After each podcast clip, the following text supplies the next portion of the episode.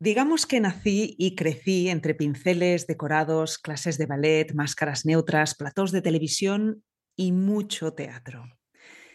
Mi abuelo era escenógrafo, mis padres trabajaban con él mientras terminaban sus estudios. Por un lado, combinaban magisterio con la carrera de interpretación en el Institut del Teatre y por otro, la formación en danza. Y a todo esto aparecí yo. Y poco después, mi hermana Gemma, y terminamos siendo seis hermanos. La gran mayoría de mis recuerdos de infancia están vinculados a los escenarios. Con nueve años fui a Londres por primera vez y en cuatro días vi seis musicales. Una de mis tareas familiares era cada dos o tres meses sentarme delante del periódico y marcar todo lo que me parecía interesante de la cartelera de Barcelona, en ese momento muy extensa y de una calidad extrema. Una vez hecha la tarea, en casa compraban las entradas e íbamos juntos al teatro. Vi tanto teatro, de todo tipo, teatro que entendía, teatro que no entendía, temas que me quedaban lejos, textos clásicos, puestas en escena acertadas, otras no tanto. Y al terminar la función, debate familiar en el coche de vuelta a Mataró. Esta es tan solo una pequeña parte de la biografía de Marcel Grané, la que nos sitúa en su infancia y en su ambiente familiar, porque hacerlo os ayudará a entender la naturaleza multidisciplinar de esta bailarina, coreógrafa, creadora, directora de movimiento escénico, ayudante de producción, directora residente y gerente, que hoy nos acompaña en Tu Voz, Tu Éxito. Marcia Grané, bienvenida. Bienvenida, gracias. Ay, bienvenida emociona, ¿no? Escuchar. Sí, porque de repente más o menos escribí y ahora con tu voz y todo es como de, ah, es verdad, sí, sí, soy yo. Le pasa a todos los invitados, por eso os pido que, escribáis una, una, biografía en un tono así como muy personal y que veáis a vuestra infancia como para... Mm, porque eso lo hacemos poco, ¿no? De repente e, irnos atrás muchos años en el tiempo y, eso nos hace entender por qué estamos donde estamos, ¿no? Y en tu caso es evidentísimo. Total, o sea, yo fue escribir, hacer el ejercicio de escribirlo, que no lo había escrito en la vida. O sea, soy un o sea, yo soy un drama para hacer el currículum, o sea, siempre lo tengo que hacer cuando me lo piden y va tres años tarde, lo que sea. Y cuando lo empecé a escribir pensé, bueno, claro, todo tiene su sentido en realidad, ¿no? O sea, no es porque sí las cosas. Claro, el ambiente familiar que viviste, el hecho de que tus padres Ah, de hecho, en esa biografía de la que hablas, que eh, luego cuando avancemos en el mm. episodio me gustará, me gustará ir a algunos, eh, algunos momentos de lo que explicas, porque es muy interesante, hay un momento en el que dices que no hiciste las pruebas en el Instituto del Teatro y que eso fue un drama en tu casa, cuando lo que pasa habitualmente es que cuando un hijo te dice, eh, y eso pasa hoy, 2023, cuando un hijo o hija le dice a sus padres, quiero cantar, quiero dedicarme a la música, artes escénicas, los padres entran en crisis, ¿no? Y en tu caso fue al revés sí, fue al revés, fue, fue al revés y fue movida, ¿eh? Fue, o sea, fue un momento de sí, tienes que, al menos tienes que hacer esto, tienes, si quieres hacer esto, tienes que estudiar, tienes que ir al instituto, y yo, pero que no, que me ha salido una gira, que me quiero ir de gira. Y sí, sí, fue drama, fue un poco drama. Luego ya está todo bien, pero... ¿Cuántos años tenías en ese momento? 18. O sea que con 18 te fuiste de gira, tu primera gira. Claro, Sí, me salió justo cuando, eh, eh, o sea, la selectividad, creo que son estas dos meses que no vas a clase, sino que estás preparando la selectividad. Pues ahí yo hice el casting y pues yo qué sé, porque un mes antes de la selectividad me dijeron que podía hacer eso y dije, ni o sea, hice la selectividad que ni me acuerdo, o sea, es como, está borrado en mi mente. Y, y sí, claro, era de no, no, furgoneta y España profunda. ¿Qué producción era? Era una producción de los músicos de Bremen. Mm. tipo tres funciones al día, por la mañana, furgoneta. Pues pero fue muy chulo porque como era de, o sea, era un musical, pero, pero era, claro, los músicos de Bremen, entonces los intérpretes tenían que ser músicos. De hecho, la única bailarina era yo porque bailaba claqué y hacía como la parte de percusión. O sea que muy divertido. O sea que empezaste... Aprendí mucho, aprendí mucho ahí. Claro, empezaste a tope. Buena... Mm. Sí, sí, buena base. Mirad, eh, a mí me gustaría hacer una previa que creo que es necesaria para el episodio de hoy, para el tema que va a abordar, o el multitema, ¿eh? porque esto es un multitema, porque Mercedes es multidisciplinar, multi, multitareas, multitaskas. Entonces me gustaría hacer esta previa. Eh, vosotros sabéis, los que escucháis Tu voz, tu éxito, que es un podcast de divulgación sobre la voz humana y, y, todo lo que concierne a la gestión de la voz, ¿no? Y eso nos abre un abanico enorme de temas e hilos de los cuales tirar siempre centrándonos en las tres áreas que interesan a este podcast, que son el canto, el habla y la salud vocal, es decir, la prevención eh, de lesiones, así como la intervención y la rehabilitación de esas alteraciones y patologías vocales. Pero centrémonos en el canto.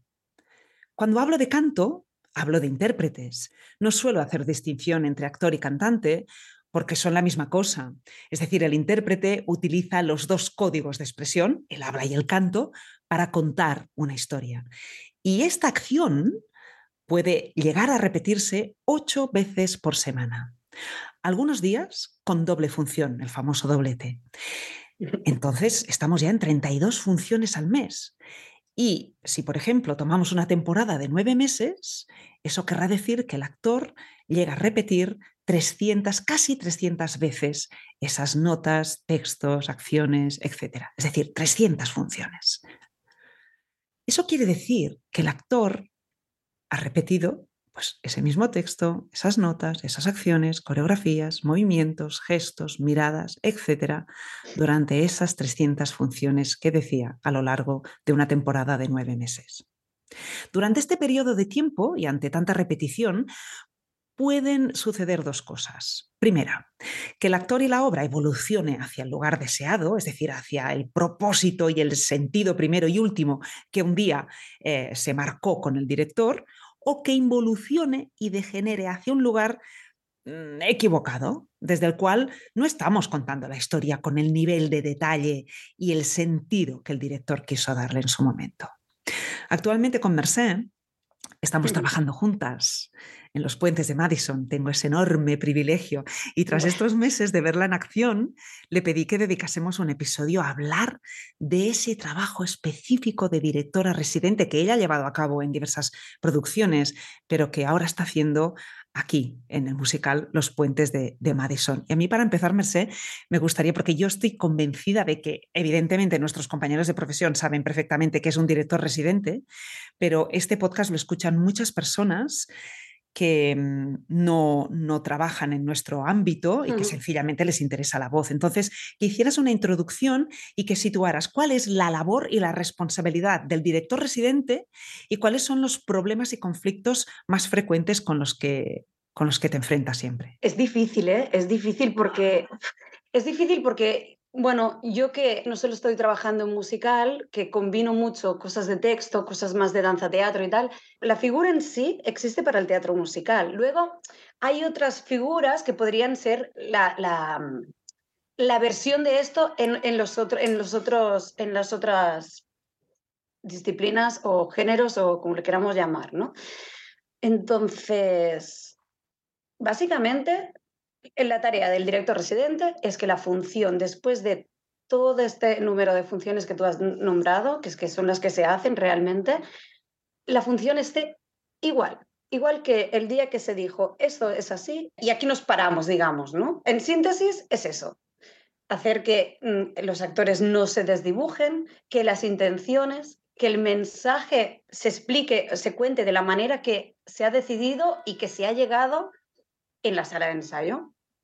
Esta es la tarea, básicamente. Luego ya esto ya se va, mm, o sea, se va complicando porque esto implica muchas otras cosas, pero en general y el titular sería esto, mantener la función igual que se ha dejado.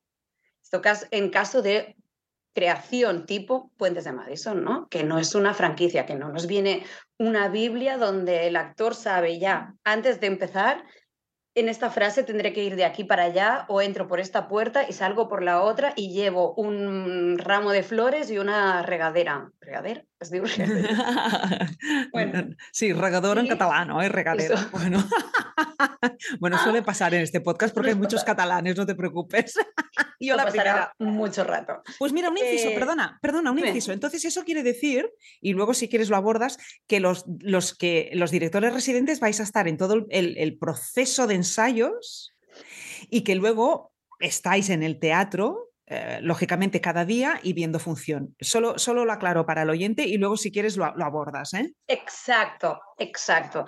Es verdad que a veces, por circunstancias de la producción, puede entrar un director residente cuando ya se estrena. Es raro, pero podría pasar. Imagínate que alguien que ha hecho todo el proceso y ha empezado, le sale otra cosa o lo que por circunstancias deja la producción. Se tiene que cubrir esta, este, esta figura. Entonces, eh, yo no lo he hecho, creo que no lo he hecho nunca, pero sí que conozco gente que lo ha hecho y qué pasa, pues vas un tiempo antes, trabajas con el que está la persona que está de directora residente en ese momento, te traspasa toda la información, porque sí que es verdad que, que tenemos una Biblia, pero del escrito, al ver, al poder estar en los ensayos, al saber lo que se está pidiendo, te dan muchas herramientas. Si tú no tienes estas herramientas, bueno, las puedes construir de después de ver y que te pasen la información y cuanto mejor te la pasen, pues evidentemente será más fácil tu trabajo.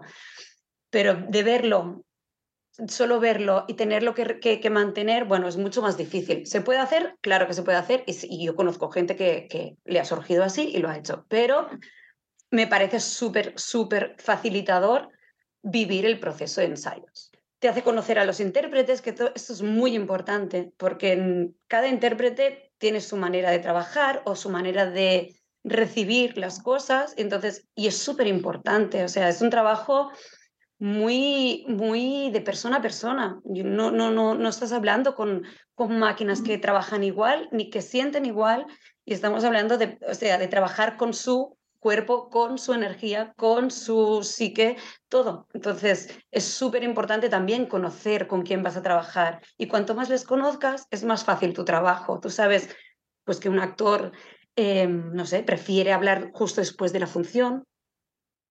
Por lo general, no, pero puede ser, ¿no? O, que necesita un feedback ahí, o no, prefiere descansarlo y que el feedback esté antes de función, o no lo sé, o que el día que estrena, o sea, en caso de los covers, ya luego sí que ya saldrá el tema, pero que estrena un cover y prefiere que estés entre cajas y en camerinos por si puedes, no haces nada en realidad, más que soporte moral, o no, otros prefieren que veas la función para que luego le puedas pasar notas desde platea, ¿no? Todo esto, claro, si tú vives el proceso de ensayo, es mucho más fácil. Claro muchísimo más fácil.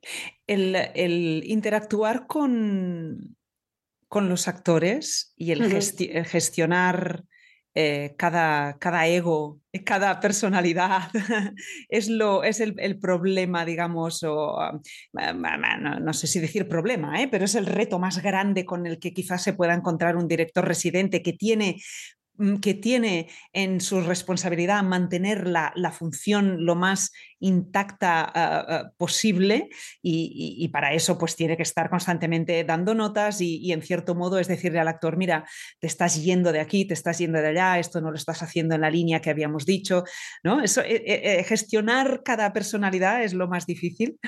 No, no sé si es lo más, ¿eh? Yo creo que hay otra cosa que es más difícil para un director residente que esta. Yo creo que esta también depende mucho de, la, de, cómo eres tú, del nivel de empatía que tengas, o, ¿sabes? O sea, es que a veces es un trabajo muy de psicólogo. Bueno, entre el director residente y el gerente, yo siempre pido un diván en los despachos, porque es como, es verdad, es verdad, pero es que es normal, o sea, es una persona que trabaja con ella misma. Entonces, si un día le ha pasado algo o si tiene un mal rollo en la compañía o cualquier cosa afecta y es o sea, y evidentemente la, la, profesionalidad hace que esto lo puedas vencer y que no lo, no lo notes en el escenario, pero tú trabajas con personas, tú ves si esa persona está jodida, entonces es un tema de, de escucharse y de, de, tener ahí un poco de, mano izquierda, ¿no? Para mí no, me resulta muy difícil. Sí que a veces algunos son, te son más complicados de descifrar, pero para mí, no sé, supongo que es mi manera de ser también, no me es, no me es de lo más difícil. ¿Crees que un director residente es, e, es importante que sea ah, que, tenga un bagaje en artes escénicas. Bueno, evidentemente no podemos poner de director residente a cualquiera, pero que él sea intérprete, que sea bailarín, que sea actor, que sea... Uy, no lo sé. No lo sé, porque también es esa cosa de el director tiene que ser un buen actor. Yo no digo bueno o malo, ¿eh? Ah, vale. No, pues. Vale, pues entonces creo que sí, creo que sí, porque, porque les entiendes, porque entiendes el cansancio, entiendes, pero también te digo, como gerente también. Lo, decía en ese sentido, lo decía por empatizar con el actor, ¿no? Porque una persona que no haya hecho ese trabajo no va a entender la problemática con la que se encuentra el actor a nivel emocional muchas veces, ¿no? Totalmente, totalmente, sí. Sí, y es una cosa que voy a la gerencia porque a mí me esta vez que he podido combinar las dos cosas, que me parece un regalo, la verdad, ojalá siempre me pasara esto. Mm, como gerente también, yo me he encontrado con la primera gerencia que hice que una actriz me dijo, ¿cómo se nota que tú has estado al otro lado? porque de repente salen prensas o salen cosas que dices, un momento, no, no puedo llevar la compañía a esto. que de repente te saltan alarmas, que evidentemente tú entiendes la parte de producción, de que hay que hacer unas ciertas cosas y son las que son, pero sí que tienes esta parte que dices, enseguida empatizas con la compañía, ¿no? Y la entiendes. Sí, sí, que sí, es súper importante tener conocimiento de escenario y haberlo vivido de alguna forma, sí. Porque estás haciendo de puente entre la producción mm esa parte de, producción que tiene unas peculiaridades y unas necesidades hmm. y la compañía em, artística y, bueno, no técnica en este caso, solo la artística. Eh, con la gerencia sí. ¿Con la gerencia, toda? también. Toda la compañía completa. hay un jefe técnico que, digamos, antes que llegue todo a mí, pasa por ahí, igual que hay un director musical y un gerente de orquesta, pero al final ah, recae todo en la, gerencia. Nos habíamos centrado en, la figura del director ¿eh? residente. Me, he ido, me he ido. No, no, no, no, no al contrario, eh, porque yo lo, he focalizado en la figura del director residente, pero, pero sí, pero Merced está haciendo eh, multitask. Y, decías, y decías que, em, en fin, que te, que te, alegrabas de que ojalá siempre ah, te, cayera, entre comillas, la, la, doble responsabilidad. ¿Por qué? Porque, ¿por qué? A ver, también te digo, estamos teniendo ahora mismo una compañía que es un regalo. Eso hay que decirlo también, que supongo que en otra producción, igual que no sea tan fantabulosa, mm, igual me estaría tirando contra la pared, pero eh, ¿por qué? Porque yo que siempre he estado como a caballo de una cosa y la otra, aquí se me junta y puedo desarrollar mis dos facetas con las que trabajo normalmente. No tengo que estar rollo, ah, aquí soy gerente, pero luego estoy montando una pieza en no sé dónde, que también lo hago, ¿eh? pero como que yo me siento como realizada en, en ambas, en ambas partes, en ambos lados. Y por otro, y por otro, cuando organizas una compañía, director residente en cuanto a rotaciones, por ejemplo, o permisos, o sea, director residente coge y dice, oye, mm, quiero que tal persona rote tal día para no sé qué, o lo que sea. Y esto lo tiene que pactar con gerencia. O un actor te pide un permiso porque tiene un rodaje y gerencia tiene que ir al director residente y decirle, oye, esta persona eh, necesita libre este día, puede ser, y ahí se tiene que mover un montón de cosas y te tienes que poner de acuerdo. La negociación ahora mismo no existe. Porque... Ya, y aquí negocias contigo, contigo misma. Claro. Claro, claro, en realidad. No, porque tienes una visión, te da esa visión global. Sí. Eh, claro, es súper importante. o sea, sabes todo el rato qué está pasando, entonces claro. entiendes. O sea, yo si un día llegas cansada, pero sé que vienes de tres entrevistas, eh, o sea, es que no me hace falta que nadie me lo cuentes, que yo ya lo sé. Claro. Os estamos un poco contando los entresijos, ¿no? Lo, pues que, lo que no veis, ¿no? Pero es súper interesante porque mm. es lo que no veis cuando vais a, a, a, ver una producción, a ver un musical, pues detrás hay una compañía, en este caso no sé si somos unos 70, eh, mm. con, jefes de departamento y en este caso con Merced, que es la directora residente y la gerente de, la compañía de, los puentes de Madison, ¿no? Entonces, em, ella tiene esa doble función, ¿no? La de mantener la, representación intacta y mantener ese diálogo constante con los actores para que eso ocurra y por otro lado, pues gestionar todos los cambios, las bajas, eh, porque, bueno, pues porque nos ponemos enfermos, entonces hay que, hay que suplir ah, y hacer salir a los alternantes o los covers, es decir, es, es un juego de piezas que no os podéis ni imaginar y, todas esas piezas y todos los hilos son los que mueve Marcel, Marcel Grané. ¿no? Entonces, supongo que depende de cada montaje y de cada producción, mm. eh, por lo que me estás diciendo, tienes distintas responsabilidades. No sé si puedes hablar de ello o quizá poner algún, algún otro ejemplo de otra producción. Sí, o sea, por ejemplo, em, cuando estuve en Golfus hace un año, eh, era solo gerente. También era una compañía curiosa porque no, o sea, no había rotaciones, no estaba estipulada, había unos covers, pero los covers solo, solo, solo eran covers de emergencia. Estábamos en, saliendo del COVID, aún estábamos haciendo test cada no sé cuánto. Y ahí solo hacía la gerencia. Ahí tenía Gara, que era la directora residente, y entre ella y yo tirábamos de, de, la compañía. ¿no? Y era muy distinto porque detrás había Focus, que es una, es una productora muy grande, con una antigüedad muy, muy larga, con una trayectoria. Y entonces es una, te sientes muy, o sea, yo venía de otra historia, que era una productora nueva, que tal, no es el caso de Puentes, ¿eh? pero venía de eso. Entonces, ¿qué pasó? Yo pasé a Focus y a mí mi vida se resolvió. ¿Por qué? Porque detrás había una empresa muy grande que sabía de lo que estábamos trabajando. Entonces, problemas que yo me había encontrado en otros momentos con las gerencias, en, en Golfus, eh, con Focus se me quedaba resuelta, porque de repente yo no hacía nóminas. Yo hacía el cómputo, decir, o sea, esto es una parte de la gerencia un poco aburrida, pero no pasa nada. Eh, pasa del cómputo, tal, tal, tal, pero tú ya de esto te olvidas, pasas aún, o sea, hay detrás una infraestructura que te y no te sientes sola. Yo he vivido en otras situaciones comerte el trabajo este, más el de la administración, más el de producción. Entonces, ostras, sí, cambia mucho, cambia mucho, depende de, de las entidades o de las productoras que haya detrás y del equipo.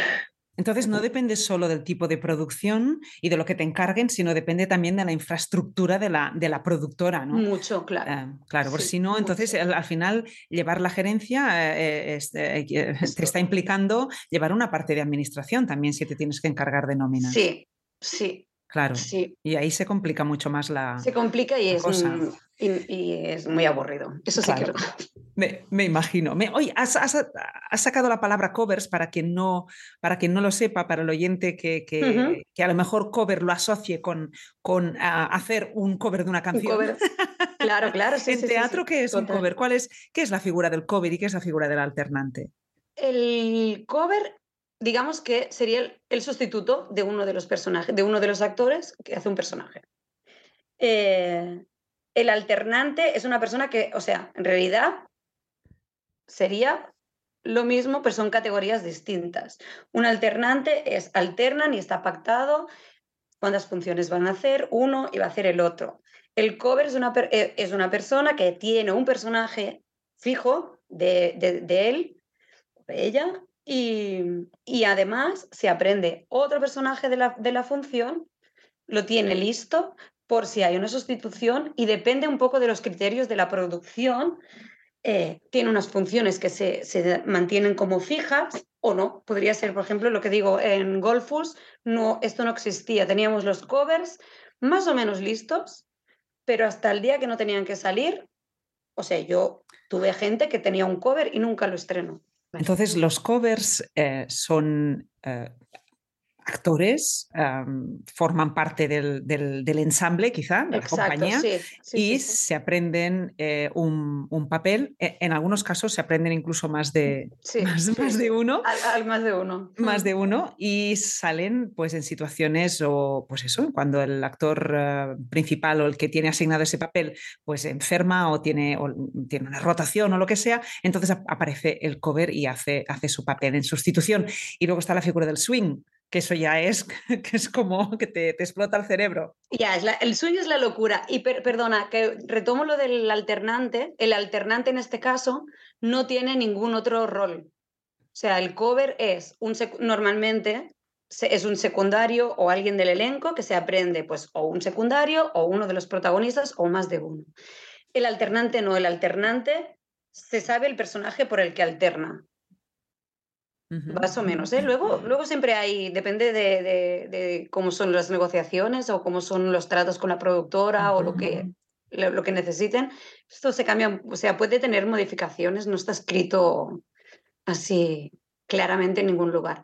Y el swing, el swing es, son los que están en camerinos se saben varios tracks del elenco, imagínate. Podríamos poner el ejemplo de Nando González, que está con ah, nosotros en Puentes y que en Company se aprendió cuatro personajes. Exacto. Hizo de. ¿eh? Estaba de swing de cuatro personajes. Cuatro personajes, entonces, esto es el swing, pero es una persona que tienes que en teoría no debería salir a hacer función si no es que sale a cubrir a alguien. Entonces todo va como moviéndose, ¿no? Cuando tú, lo que hablábamos de las plantillas, de cuando se mueve todo esto, es eso. Cuando hay una sustitución en un elenco o cuando hay un, un, secundario. Un secundario que tiene, está enfermo, normalmente es alguien del elenco o otro secundario que cubre a esta persona y entonces tienes el swing que estaba en camerinos, que sale a hacer función haciendo el elenco. X. Normalmente los swings sí saben como cuatro personajes o, bueno, cuatro tracks. Normalmente se saben más de los tracks del elenco pero puede suceder que de repente hagan protas. Sí. Los que nos escuchan dirán, pero bueno, pero eso sucede que de repente se va un... Bueno, mirad, yo os voy a contar una anécdota. O sea, yo estábamos haciendo, mamá mía, estábamos bailando el boulevou y vi salir arrastrándose un bailarín y entrar, o sea, en el mismo boulevou, que, es, muy larga la, escena, y, y, al inicio de la, de la coreografía salió arrastrándose, no me acuerdo quién, y entró un swing. Sí, sí, o sea, eso ha pasado y eso ha pasado más de una vez. Sí, ¿eh? sí, sí. sí, sí, yo de estas también sé varias. Yo no he vivido ninguna, ¿eh? pero sí, sí, sí, he vivido, no he vivido, me han contado muchas. Y, prota, y un prota tenerlo que sustituir en media parte, esto no pasa tanto, pero también lo he vivido. Yo también lo he vivido en Mamma Mía con Paula Sebastián, sí, sí. Hizo un espagat, hizo un espagat y se, se rompió. Ah, fue terrible, sí, fue terrible. Yo pensé que me caía desmayada. Sí. Y salió Ángels, salió Ángels Jiménez eh, a hacer, sí. Ángels, no, Ángels decía de Dona, calla, calla, no, eh, perdona, eh, Sonia Dorado. Sí, sí, fue terrible. Te quería decir, em, ¿no se te hace raro de repente ahora cuando estás como intérprete en, en algún montaje, ¿no se te ha hecho raro no hacer de, directora residente o llevar la gerencia? ¿Cómo, lo llevas? De hecho, es que lo llevo que, ya casi nunca, nunca hago de intérprete. Pero es como algo que me, ha perseguido toda mi vida. ¿eh? O sea, no, no soy buena intérprete. Me aburro, eh, se me va la. O sea, es que se me va. En la repetición a mí. mi cabeza va muy rápido y en la repetición a mí se me va. O sea, es que el aquí y ahora. Bueno, em, mira, yo entré en el colegio del teatro porque decidí después de toda la gira tal entrar en el colegio y después de primero me suspendieron primero y era de no puede ser, o sea, a ver, ya he hecho todo memoria, eh, o sea, no, no por nada, o sea, soy una curranta y me dijeron, sí, sí, eres la mejor alumna, los trabajos, dieces en trabajos teóricos y tal. Y me cogió el de interpretación y me dijo, pero es que necesito que aprendas el aquí y ahora y el dejar de tener la visión colectiva, la general, o sea, no puedes estar haciendo una improvisación y que de repente tú estés pensando en si la escena está equilibrada, o sea, no puede ser. Porque entonces no estás en, el, en, lo que nos está pasando. Eso no es incompatible porque hay que tener una visión de conjunto de lo que está pasando hoy. Yo creo que sí, claro, claro, y, y cuanto más la tienes mejor. Pero hay algo de mi chip, o sea, y, te digo, pues eso, pues a los 20 años ya me suspendieron primero porque era como, Merced, mm, tienes la visión demasiado de la dirección en lugar de la, de la escena del aquí y ahora. Aparte, no, sí, sí, no, lo hago poco, lo hago poco. El año pasado estuve bailando con un cuarteto de cuerda muy chulo, una, una pieza muy chula. Pero era como, sé que estos son tantos bolos, ¿sabes? Como me apetecía, boom, y ya o piezas mías algún día que he sustituido a alguna de las bailarinas, vale, ok. Pero la cosa de voy a hacer esto todos los días, mm, no, no lo paso, no lo paso, no lo disfruto. Lo disfruto el día que es espontáneo, esporádico y ya, pero no, no, no. ¿En teatro de texto no existe la, figura del, director ah, residente ¿O, ¿O, sí? Yo en las cosas que he trabajado, no. O sea, existe un ayudante de dirección, pero que también desaparece una vez estrenado. Y sí que es verdad que el director a veces, según la producción, se va, va apareciendo, pero también es verdad, bueno, no sabría decirte, pero las temporadas son menos, menos largas, por generales, estoy generalizando un poco, pero son menos largas, las compañías son más pequeñas. Y yo creo que no hay tanta cosa como para que se desdibuje. O sea, es, más esencial. Hay más, ¿sabes? O sea, no sé cómo explicarlo. En un musical hay muchas cosas. Hay una coreografía, hay momentos que son de, movimiento que, está definido, pero es peligroso que se desdibuje en nada, porque es la compañía en el escenario, un poco con acciones, pero bueno, más o menos con una cierta libertad.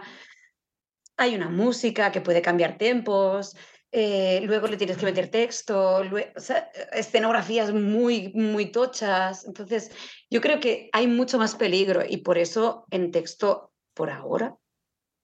Sí que sé que, por ejemplo, tengo un amigo mío que, que, que es director, pero también hace de regidor. Bueno, pues si él está, a veces sí que puede, pero como figura, que yo, yo no conozco ninguna compañía que lo esté usando. Mm. En la biografía, em, hay una cosa que, llama mucho la, atención porque mm, creo que es como un antes y un después en tu camino, que es esa ayudantía de producción que hiciste con, Rosa María Sardá ah, y con, bajo la dirección de Luis Pascual, ¿no? Sí, de hecho fue lo primero así como profesional que hice en producción. ¡Ostras! Sí, sí, sí, sí. Aparte era producción de Fernando Trueba, y la que llevaba la jefa de producción era Cristina, Cristina Huete, Sí, la, mujer de, Fernando. Entonces, fue como súper, súper top. Mm. Y aprendí un montón, aprendí un montón porque era una obra que era básicamente 90% la sardá. Luego nos fuimos de gira, yo estaba básicamente todo el día pegada a la sardá y aprendimos tanto de todo, no, no solo de teatro, pero culturalmente fue espectacular. Y claro, toda la parte de producción, ahí, claro, es que me hizo un máster, me hizo un máster. Sí, fue súper, bueno, un momento bastante que recuerdo con mucho, mucho cariño, mucho cariño. Es que esa mujer era muy, muy fuerte. Muy potente. Sí. Muy potente, con, con, mucho oficio y, muchísimo. Y, es de esos actores, a mí me, me, pasó con, cuando era mucho más joven, con Emma Vilarasawa y con Jordi Bosch, con quien tuve la suerte de trabajar en televisión, que cuando ellos ah, grababan secuencias, yo en vez de estar en el camerino, me, me, ponía en un lugar del plató donde no molestase y los veía, los veía trabajar y los veía concentrarse. Y son de, de esos actores de los que viéndoles aprendes, aprendes lo esencial del oficio. Son maravillosos. Maravilloso. O sea, sí, nosotros además era una escenografía que no veíamos la función. Y aparte yo, mi trabajo en esta función, durante la función no tenía nada que hacer. Echar una mano, lo que fuera, pero no, no tenía un, nada que desarrollar durante la función. Y era una escenografía que era una, una sala de hospital, entonces estaban como los plásticos, entonces no veíamos nada, un poco como los puentes que nada pero había como dos, dos plásticos que quedaban así, y entonces yo veía la función desde ahí.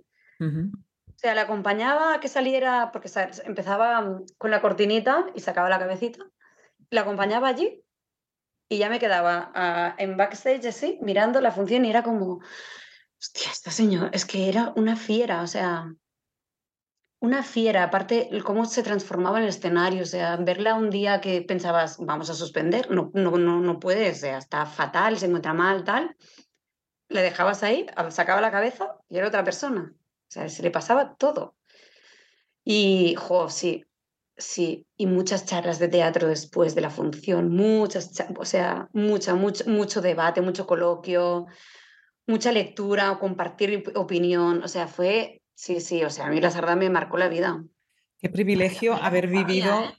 a, ti y a la compañía. Sí, a mí a la compañía porque había como los cuatro mayores y luego había como tres tres, tres cuatro, cuatro tres chicos y una chica que hacían como enfermeros, pero eran un poco que solo la entraban, la, la sacaban, o sea, un poco, mm, tenían muy poca, muy poco, muy poco volumen de trabajo en la función. Entonces éramos como los peques, allí tenía 22 años, creo, 21, no sé, 21, creo. Eh, éramos eh, nosotros, pero luego estaba la Sardá, Marcé Pons, Fernando Guiller y la Teresa, ay, ¿cómo os digo? La valenciana ya me saldrá. Bueno, la Teresita, una señora muy pequeñita. Entonces, claro, era como, para los cuatro, los cinco pequeños, era como... Y claro, sí, aprendimos mucho, mucho, muchas horas sentados en el camerino escuchándoles. ¿Qué obra era y de qué, de qué hablaba? Creo que lo sé. Wit. Sí, Que, hablaba de una mujer, ¿no? Con, cáncer. Con cáncer. Terminal, sí. ¿Y eso era el año? Era el año lo podemos buscar. Sí, sí, lo podemos buscar. bueno. Lo voy a buscar. Voy a buscarlo. Tela. Pues mientras lo buscas, estamos hablando o estoy hablando con Mercé Grané. Ahora, ahora mismo estamos trabajando juntas en los puentes de, Madison y, y es directora residente y es gerente de la compañía y como como directora residente, ella se incorporó a, los ensayos porque, además de todo lo que hemos hablado, es que también está a su cargo el movimiento escénico. ¿Eh? Ella ha hecho el movimiento escénico de los puentes de, Madison. En todas las reflexiones que, me hiciste y que, que, muy amablemente escribiste, y me decías, una, te pongo un ejemplo sencillo ¿no? de lo que representa eh, hacer este trabajo ¿no? de, dirección ¿no? y de mantener la función. ¿no? Mm. Que una actriz, un actor, que le, a quien le propones una acción, ¿no? mientras dices una, una frase que a priori pues, no, no le cuadra con sus sensaciones, con lo que habían imaginado, o incluso va a la contra de lo que ellos proponen. Bueno, me, me hacías toda una, una reflexión en ese, en mm. ese, sentido que me gustaría que, que, desarrollaras ahora. No sé si has encontrado la... ¿La fecha? Sí. Sí, 2004. En 2004. Y Rosa María Sardá murió en, eh, hace, un año, ¿no? Hace un año, o dos. Sí. o, sea, hace, o sea, eso fue 18 años antes de que ella, de que ella muriera. De cáncer. Sí. Tremendo. Sí, sí. Bueno, pero qué bien haber vivido esto y haber aprendido. Total, o sea, no, no, yo no puedo estar más agradecida de, todo lo que viví esa época, porque además fueron seis meses en Barcelona, luego gira, fue muy bonito, muy bonito. Qué bien, eso explica también que, mm, ahora llega un momento de tirar florecillas al invitado y que os ponéis rojos, ¿eh? Pero eso explica también el, el gran oficio que, tienes y el gran conocimiento y sobre todo esa mano izquierda a la que tú apelabas, ¿no? Ese, ese, ese saber gestionar la, compañía eh, con agilidad, con empatía, buscando soluciones ante los problemas, ¿no? O sea, yo siempre digo que, que ante, o sea, a una, a una compañía o un lugar de trabajo hay que, hay que llevar soluciones, no problemas, porque los problemas ya vienen solos, ¿no? Entonces, tú tienes una gran capacidad en ese, en ese sentido. Pero volvamos a lo artístico, ¿no? Gracias. No, es verdad, es verdad, es así. Se intenta, se intenta, sí. Claro, eh, volvamos a lo artístico, ¿no? Eh, eh, decías, mientras el, periodo de ensayos, ¿no? propones una acción, ¿no? decías, mientras dices una frase que a priori pues no, no, no le cuadra al actor con su sensación, ¿no? Con lo que habían imaginado o, que a lo mejor también les va a la, a la, contra de lo que ellos proponen, ¿no? Pero en cualquier caso, eso se fija y, y día a día tienen que ir incorporando eso que, les había creado tanto conflicto, ¿no? Hasta, hasta convertirlo en una acción automática. ¿No? Tú hacías una reflexión en torno a eso, ¿no? Hmm. Vale, esto va un poco atado a una de las tareas, de, o sea, la tarea del director residente, que es que no se desfigure, desdibuje la función como se ha dejado. vale. Entonces, aquí lo que yo decía es que evidentemente todo tiene evolución, todo tiene evolución. Entonces, ¿qué pasa? Que es una de las cosas que pasan y por las cuales ahí es donde tienes que prestar atención porque es lo que hace, una de las cosas que hace que se desdibuje. Cuando, cuando un actor, eh, pues eso, ¿no? tú le propones un movimiento, una acción durante un texto y lo típico, pues a este actor les, no le es orgánico, normalmente vas a favor, pero a veces la, dirección pide otro tipo de cosa o no están de acuerdo. Tú has estado en tu casa y has estado haciendo todo un trabajo de mesa que siempre es válido, o sea, aunque después vaya a la contra del director, siempre es válido. Yo creo que es súper importante este trabajo previo, el trabajo de mesa, el trabajo de análisis, para que luego en los ensayos salgan, o sea, se pueda ir mucho más allá si todo esto no está hecho, que no digo que lo tenga que hacer el actor solo, ¿eh? probablemente habría que hacer mucho trabajo de mesa antes de ponernos de pie. Yo en texto es, es lo que más se hace, o sea, lo último que yo hice con Marta Pazos, Marta las estuvieron semana y media de ensayos sentadas, con el texto en mano, con referencias, con vino la dramaturga y explicó su versión, lecturas cambiándose los personajes, o sea, pero luego resultó que cuando se pusieron de pie, había todo ahí un material que, que, que, la obra ya tiraba por un camino, ya estaba muy claro por dónde tenían que ir los actores. Entonces yo creo que este trabajo es súper importante y que hay que hacerlo previamente. ¿Qué pasa? Bueno, pues igual tú tienes, has pensado que tu personaje pesa 120 kilos, eh, es lento y, y tiene una voz hiper grave, con, ¿sabes? Una cosa con mucho peso, igual que su cuerpo, y de repente, ensayando un día, sale otra cosa, el director se fascina con eso y te pide que hagas eso. Entonces aquí ya tienes el lector hiper incómodo, inseguro y con todas las crisis. Normal, también te digo. Igual lleva seis meses en su casa trabajando todo lo contrario. Hombre, pues si tú le pides eso, pues bueno, tienes un lector ahí que ahí florecen un montón de cosas. Pero no pasa nada. Bien, vences esto, ok. Y pues se, mantiene esto, pero tienes un actor que en ciertas cosas que le estás pidiendo es incómodo.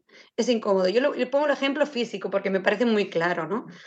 Yo le digo, Nina, vas a coger este, esta, esta taza mientras dices el texto y lo tienes que pasar así súper lento y no puede llegar aquí hasta que hayas terminado el texto. Y Nina me dice, bueno, es que me va fatal porque mi línea de pensamiento o porque lo que estoy mm, me está pasando por dentro, esta, esta continuidad constante y lenta me va fatal. Bueno, pero resulta que porque sí o porque el director decide y le gusta, se mantiene. Y tú me dices, bueno, pues vaya putada, pero voy a hacerlo, es lo que me toca. Vale, tú aprendes todo esto con esta incomodidad que te, que te, que te genera esto hacer el movimiento esto. Tú registras esta incomodidad o esta eh, ir a la contra de algo que no te, no te está yendo. Pero el cuerpo y las personas nos acostumbramos a, todo y nos hacemos a todo. Y este gesto que te era incómodo, un día lo tienes tan incorporado que ni te das cuenta que lo haces. Y entonces ahí aparece la actriz y dice, mierda, estoy, está pasando algo porque no estoy haciendo, no, no, tengo esa sensación, no me está pasando lo que yo estaba viviendo cuando hacía esto y decía todo el texto. Y ahí empieza a proponer, modificar para poder recuperar esa sensación, que es lógico. Pero lo que no estamos teniendo en cuenta es que el cuerpo se acostumbra. Es lo mismo que los cambios rápidos. Cambio rápido, no da tiempo, no da tiempo. Bueno, al final acabas que te puedes fumar un cigarro casi. No, porque está prohibido, pero podrías, ¿no? O sea, es exactamente lo mismo. Entonces, ¿qué pasa? Que el actor le saltan alarmas porque siente que algo está pasando, porque no está en las mismas sensaciones que tenía, pero hay una parte que es lógica, mm. que es la evolución. O sea, es como todo. Mm, no sé dormir de lado, pero es que si te empeñas en dormir de lado, al final no sabrás dormir como dormías antes porque te habrás acostumbrado.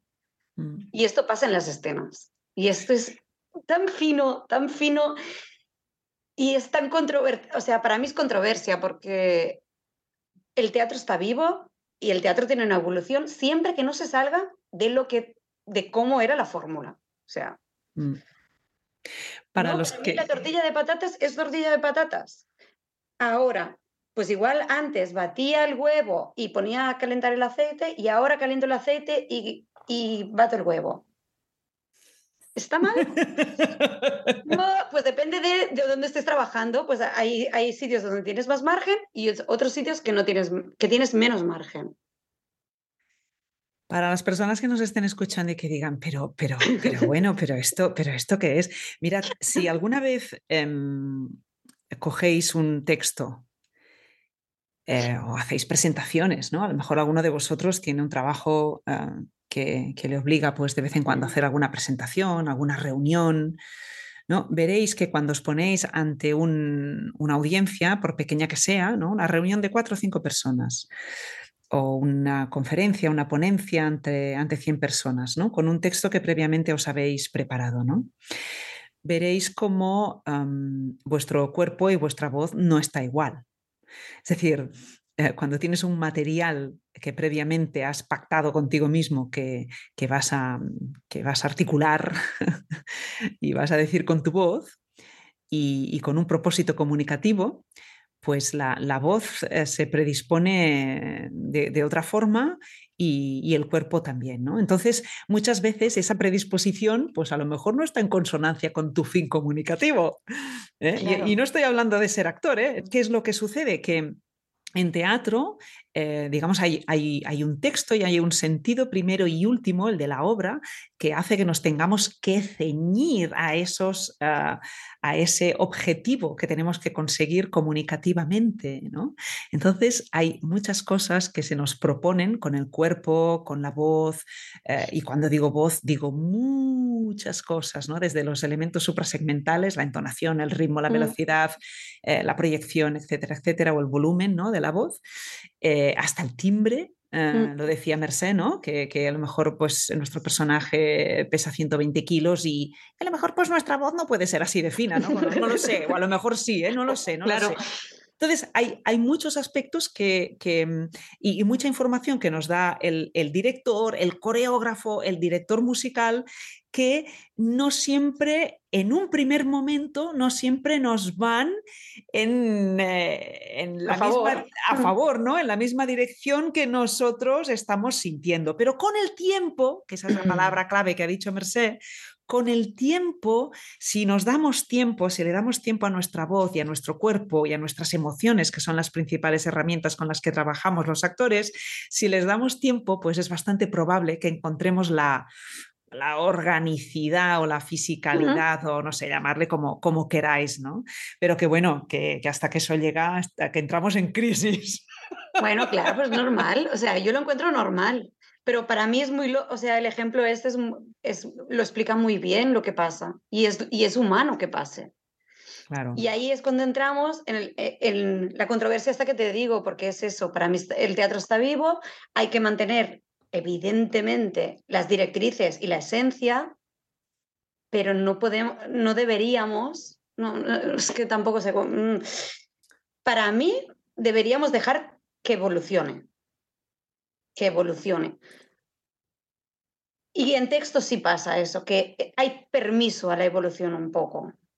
En general, cuando tú ves una obra, yo, yo, claro, yo vi La Sarda, por ejemplo, un gran ejemplo, que la viví mucho. Viví los ensayos, viví la temporada y viví la, la, la, gira, ¿no? Y en Madrid ya no lo hice.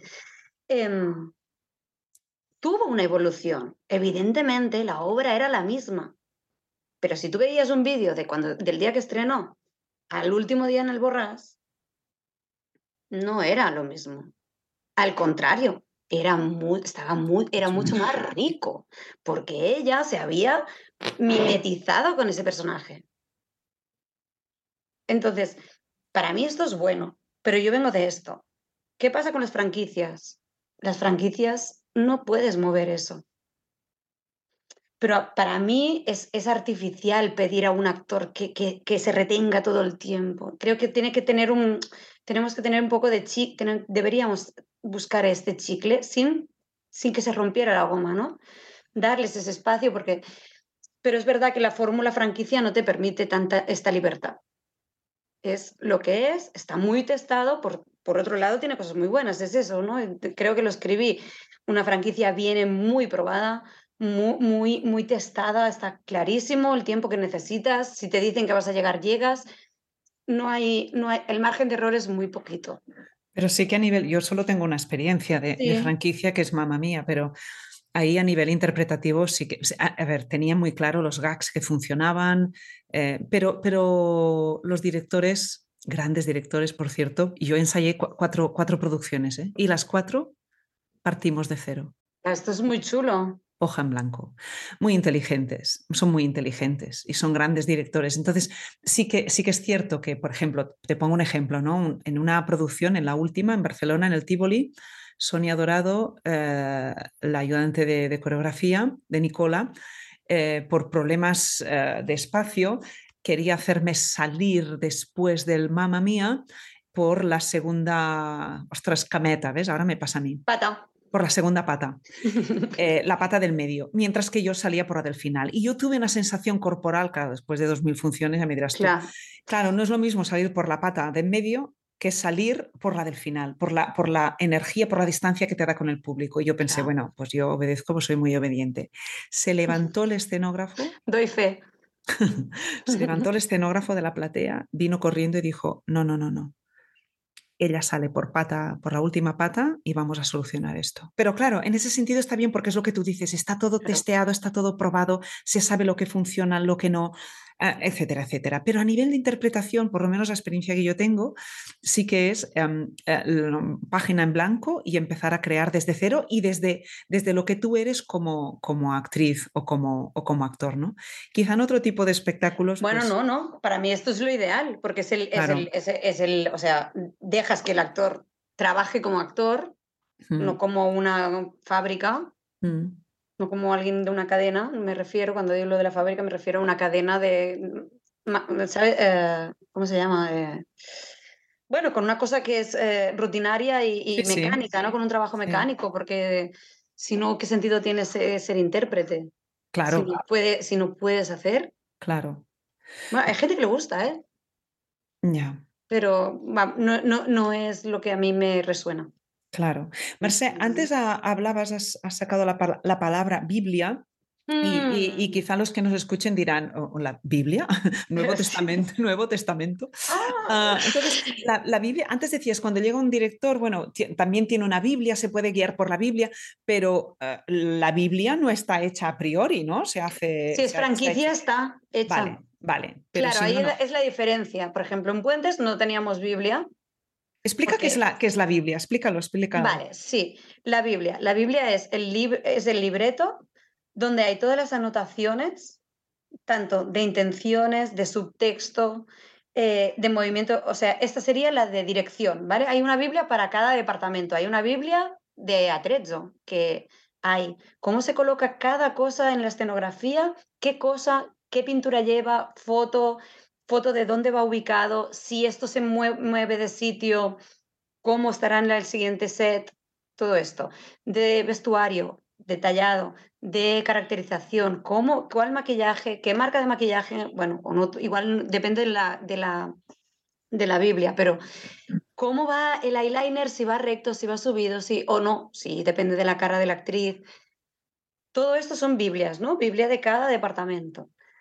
Biblia de regiduría, donde da los tops, que son las órdenes para ahora se baja eh, la, plataforma de atrás, ahora sube la plataforma de arriba. Todo en partitura, en este caso, si es un, hablamos de musical, hay una Biblia de dirección, que es la que, digamos, definiríamos cómo es cada escena, qué tiene que suceder, cuáles son los motores, motivos, subtextos, depende cómo lo, cada uno, porque esto lo hace cada uno. O sea, yo, por ejemplo, en Puentes la he hecho yo.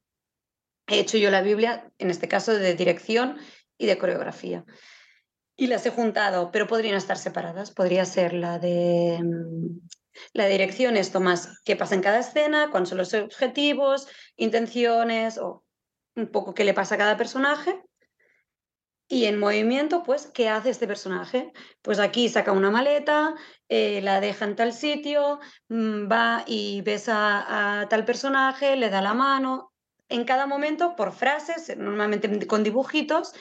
Y estos son Biblias porque, primero, para el director residente, cuando prepara los covers o reensaya los covers en caso que ya estén ensayados, o los swings, eh, tenga, puede recurrir a eso, aparte de un vídeo, que por suerte ya existe el vídeo, pero antes no era tan fácil lo del vídeo. Em, y por eso yo creo que por eso salieron lo de las Biblias. Yo entiendo que, claro, antes no, no, no grabábamos así. Ahora grabas y te vas a casa y lo pasas. Antes no. Entonces ahí es donde puedes recurrir para, para decir, esto era así, o esto lo están haciendo antes, porque tú te deformas con la función. Y aquí es donde yo digo que esto es lo más difícil para un director residente. Pero termino con la Biblia. bueno, tienes esto y es, el sitio donde tú recurres y donde queda todo escrito de cómo es el show. ¿Qué pasaría en un espectáculo de creación? Eh, como fue el médico. El médico es un espectáculo que nació aquí y ahora lo han comprado. No sé qué tipo de franquicia han vendido, pero si cuando hablamos de franquicia, si compras el show entero, la dirección, la coreografía, el vestuario, la partitura, te mandan estas Biblias. Y tú tienes que hacer exactamente lo que dicen estas Biblias. Porque tú estás comprando el show como un pack. Entonces, para esto sirven las Biblias. Uno, como consulta y poder volver ahí en caso de ensayos, en caso de dudas, en caso de lo que sea, o no. O en caso de consulta de decir, a ver, me he deformado del todo, voy a, voy a volver atrás pero y, en, otro caso, para cuando sí se vende la franquicia, que esté todo escrito. Yo es la primera vez, es la primera vez eh, en 40 años que tengo una Biblia. Porque nos, nos, las damos, yo porque os las di porque, porque quería que leyerais cosas que habíamos escrito. Pero, a, mí, a mí me hace ilusión tenerla. Bueno, y, y aparte es que como estuvimos haciendo este trabajo con Violeta muy de análisis y que no estaba escrito en ningún lado y nos parecía importante. Muy interesante. Pasárosla y compartirla para nosotros era que estuviéramos, que siguiéramos hablando lo mismo. No sé, no sé, yo nunca la había mandado ni, ni he visto que se mande, pero me pareció que estaba bien. No hay nada que no sepáis escrito, entonces, ¿por qué no compartirlo? No? Si es información que nos viene bien a todos para tirar para adelante el carro. Es interesante. Yo normalmente en todos los montajes eh, tengo una, libretita y siempre me voy anotando, aunque me gusta retener ¿no? en la memoria, mm. pero eso, eso falla. El otro día nos pasó que me diste la nota de que en una escena me iba muy, muy hacia proscenio y muy hacia la izquierda y yo te decía, sí, sí, es que tengo la sensación de que estoy muy pegada a, Bat que está haciendo la llamada por teléfono. Me dijiste, no, no, no, es que siempre te has quedado en el centro del escenario y atrás. Y es verdad, ¿no? Si lo leyera ahora en la Biblia, lo, lo, lo vería, ¿no? Lo sabría. Porque aunque quieres retener en la memoria, pero ah, bueno, pues muchas veces se te, se te olvida. Y tu Cuerpo, no, y aparte tu cuerpo se está acostumbrando y tu cuerpo de repente igual tiene la sensación que, que, recorrías más escenario. Es lo que hablábamos antes, ¿no? La deformación del, por la costumbre. Porque igual tú tienes la sensación que, que, caminabas mucho, por lo tanto estás caminando un montón, aparte de otras cosas, pero ya, ya físicamente ya, estás, ya, ya, te está pidiendo porque tienes ese recuerdo. Entonces, eh, yo siempre normalmente intento grabar y memorizar, eh, no, no, siempre con, con, éxito, pero lo que sí me gusta es tener esa libretita donde me voy haciendo mi, mi propia Biblia de todas las notas, de todas las notas que, que, que me dan, ¿no? Y al, al, inicio, sobre todo, tengo la, la libretita y, y, antes de salir la, la, repaso con las notas. Pero la Biblia como tal no la había tenido nunca y creo que es, es muy interesante. Mire, lo que, lo que dices de la libretita, yo era muy pequeña y, y empecé a hacer como workshops y así Barcelona que me dejaban ahí, comía en un menú al lado que ya habían hablado con ellos y volví a clase, ¿no? Y me empezaron a decir, eh, mis padres decían, apúntate todo, cuando sales de clase, los ejercicios, las sensaciones, tal. Famosa libreta. Esta libreta yo, o sea, llevo toda la vida como apuntando y pienso que es ya no solo como consulta, sino como fijación y como reflexión de uno mismo. Y de hecho, cuando creamos la escuela de interpretación en, en Mataró, establecimos que los niños tenían una libreta y cada mes los profes, para que tuvieran la constancia, o sea, ellos tenían que escribir después de la clase de los sábados, llegaban a casa y tenían que hacer su reflexión o sus apuntes en la libreta.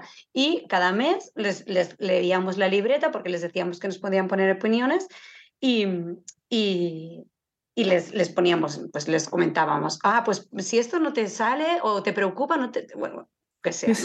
Pero empezamos con la rutina de la libreta y me parece súper súper importante. Em, bueno, de hecho, tengo una muy amiga mía que es actriz, que la habíamos tenido de pequeña, y es como, hostia, la libreta, pero es que ha seguido haciendo su libreta, que después se transforma en eso, ¿no? En un diario y en unos apuntes de, de, de ensayos, que me parece fundamental, pero me parece muy chulo. Mm. Antes has, antes has dicho, ah, voy a seguir con lo de la Biblia y luego hablo de esto, pero no puedo recordar ah, qué era. Sí, sí, porque primero me has preguntado hace mucho rato que, que si, si me, era lo que me parecía más... no, algo que me has preguntado que era ah, si era lo más difícil de, la, de, de ser director residente. El tratar, el tratar con los actores, creo que me has dicho, ¿no? ¿Crees que es lo más difícil el, el, el, el gestionar los actores? No, o sea, a mí me parece lo más difícil es no deformarte con la función. Esto para mí es lo más difícil. Y de hecho, la primera vez que fui directora residente, Dani Anglés, que ya llevaba muchos años de director residente, me dijo, porque al principio yo veía todas las funciones, y me dijo, Merced, deja de ver función. Y decía, ¿pero qué hago? Pues te vas al camerino, mm, te tomas un café, no puedes ver todas las funciones porque te vas a deformar con ellos. Por eso, por ejemplo, la nota que tú hablabas el otro día, yo ya la había visto, pero hasta que no la veo, porque si ves una función tampoco puede ser, haces esto, igual hoy has hecho esto, pero porque ha pasado cualquier cosa. Eh, la, nota viene si ya ves tres funciones y dices, hostia, está haciendo esto, está deformando tal. Pero es verdad que si tú ves todas las funciones, te acostumbras a lo, que está pasando y vas con ellos, vas con la compañía, vas con, con la función. Mm. Entonces, la manera de tener eh, la sensación de, y, un poco de la mente más, más fría es eso, no ver función todos los días. Pero es peligroso, es peligroso, es peligrosísimo. Claro. Llevamos una hora hablando. ¿Ya? Ah. Como no me gusta a mí hablar, estaba muy nerviosa, ¿eh? Ay, no, que va. ¿Pero te la has pasado bien? Sí. Claro. Mucho. Mucho, mucho, mucho. Yo no sé si para terminar hay algo eh, que quieras, quieras añadir así a, modo de reflexión o porque se nos ha quedado en el tintero y no lo, y no lo hemos dicho o, reivindicar la, figura de, del, director residente. El mashup. Oh, eso podríamos hacerlo, ¿eh? Ay, que sería maravilloso. Maravilloso. Ahora todos mis colegas me van a odiar si digo esto porque van a decir, no, por favor. Pero no, no lo sé. Yo creo que hemos hablado de casi todo, ¿no? Jo, qué rápido se me ha pasado esto. Mira, te puedo hacer una pregunta que antes se me ocurría cuando estábamos hablando de, de, lo del deformar, ¿no? Y, y, cuando el actor ya no siente la incomodidad a la que estaba. Digo incomodidad porque creo que es muy obvio. ¿Por qué no os pasa esto con las notas difíciles o los pasajes difíciles. Al contrario, si te das cuenta, con texto, con la física, con las acciones o con las coreografías, el cuerpo se acostumbra y entonces saltan alarmas y empiezas a modificar cosas y en cambio, cuando cantáis, ah. a ver, ahora me estoy metiendo ahí en un No, no, no, no, no tiene todo sentido lo que dices. Y hay una dificultad, al mm. contrario, cuando, cuando ya estáis en ese punto que era dificultad y mm. ya lo habéis como em, metido en cuerpo, ya, ya, ya estáis, ya, mm. ya, ya, es orgánico, ya, ya llegáis sin dificultad, ya llegáis, me refiero a respiración, no sé, no estoy hablando de una nota o lo que sea, ¿no? Pero sitios donde haya preocupación, cuando estáis ya, lo habéis resuelto y os lo habéis hecho vuestro, ahí os relajáis, no, no, no, inventáis frases nuevas. y eso os pasa. ¿Por qué debe pasar eso? Eh, te, refieres a, a, meter, lo que decimos coloquialmente, a, meter morcillas o a ser capaces de, de, abrazar la dificultad? No, al contrario, no, no. O sea, meter morcillas o, o, o buscar cosas que lo que hablábamos de por qué se van modificando. Vale, de, suplir, vale. Eh, a ver, o sea, una partitura te sugiere o, te, te, propone o te, o te, reta, ¿no? Hay una serie de dificultades a salvar y una vez las has salvado técnicamente, ya está. ¿Qué es lo que pasa ante una partitura? Es que si tienes un buen texto, pues en, en, realidad tendría que ser lo mismo. En la partitura tienes mucho trabajo ya hecho, sobre todo si es una buena partitura como los puentes de Madison. ¿Por qué? Porque si hay un, si lo que se ha escrito es, es, es potente y tiene calidad, eh, tú no tienes que hacer nada como intérprete. Lo único que tienes que hacer es intentar resolver eh, eh, pues una, una, nota o un pasaje o un cambio de timbre. Una vez eso está resuelto, si la partitura es buena, lo único que tienes que hacer es agarrarte fuertemente a las palabras. Nada más. Cuando tú cantas Sondheim, suerte, primero suerte.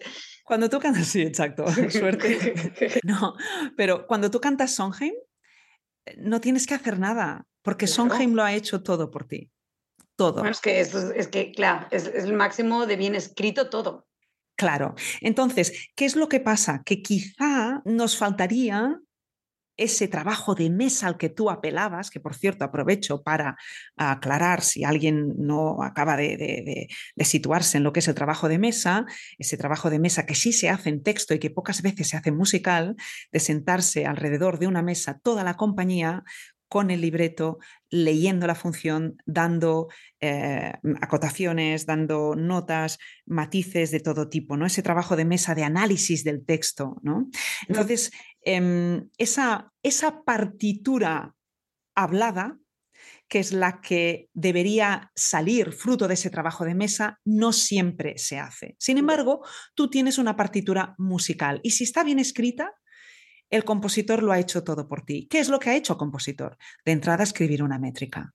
Una métrica que contiene sonidos y silencios. Y el ritmo, la métrica, es fundamental en teatro, fundamental. Y en la partitura la tenemos. En el texto nos tenemos que buscar un poco la vida. ¿Cómo? A través de las indicaciones del director. Si el mm. director te dice, no, aquel personaje está súper excitado y sobre no sé qué, bueno, pues tú hablas, se irá, se irá ah, mm. acelerando, ¿sabes? Es decir, la partitura sí, Sí, sí, Lo tienes mucho más escrito. Vale, vale. Está menos acotado. O sea, nunca lo había pensado. O sea, de hecho se me ha surgido la pregunta a medida que hablábamos de porque cuando están cantando y, y tienen ya superado todo, ya están tranquilos. Claro, sí, sí, sí, tiene toda la lógica cuando tenemos una partitura, pues ya tenemos mucho trabajo hecho y, mm. en ese sentido, porque ya, ya, ya está escrito y, en la escritura de la música ya te viene mucha información, mucha, mucha, mucha. No lo había em, pensado así, pero totalmente, totalmente. Claro, lo único que tú tienes que hacer como intérprete es trabajar la parte técnica y ver cómo, cómo abordas esos intervalos o como lo que mm. decías de la respiración, etcétera, ¿no? Pero ese trabajo ya, ya está, es el que el picar piedra, ¿no? No tiene más. Bueno, mucha información, ¿eh? Sí, ¿no? Sí, sí, sí.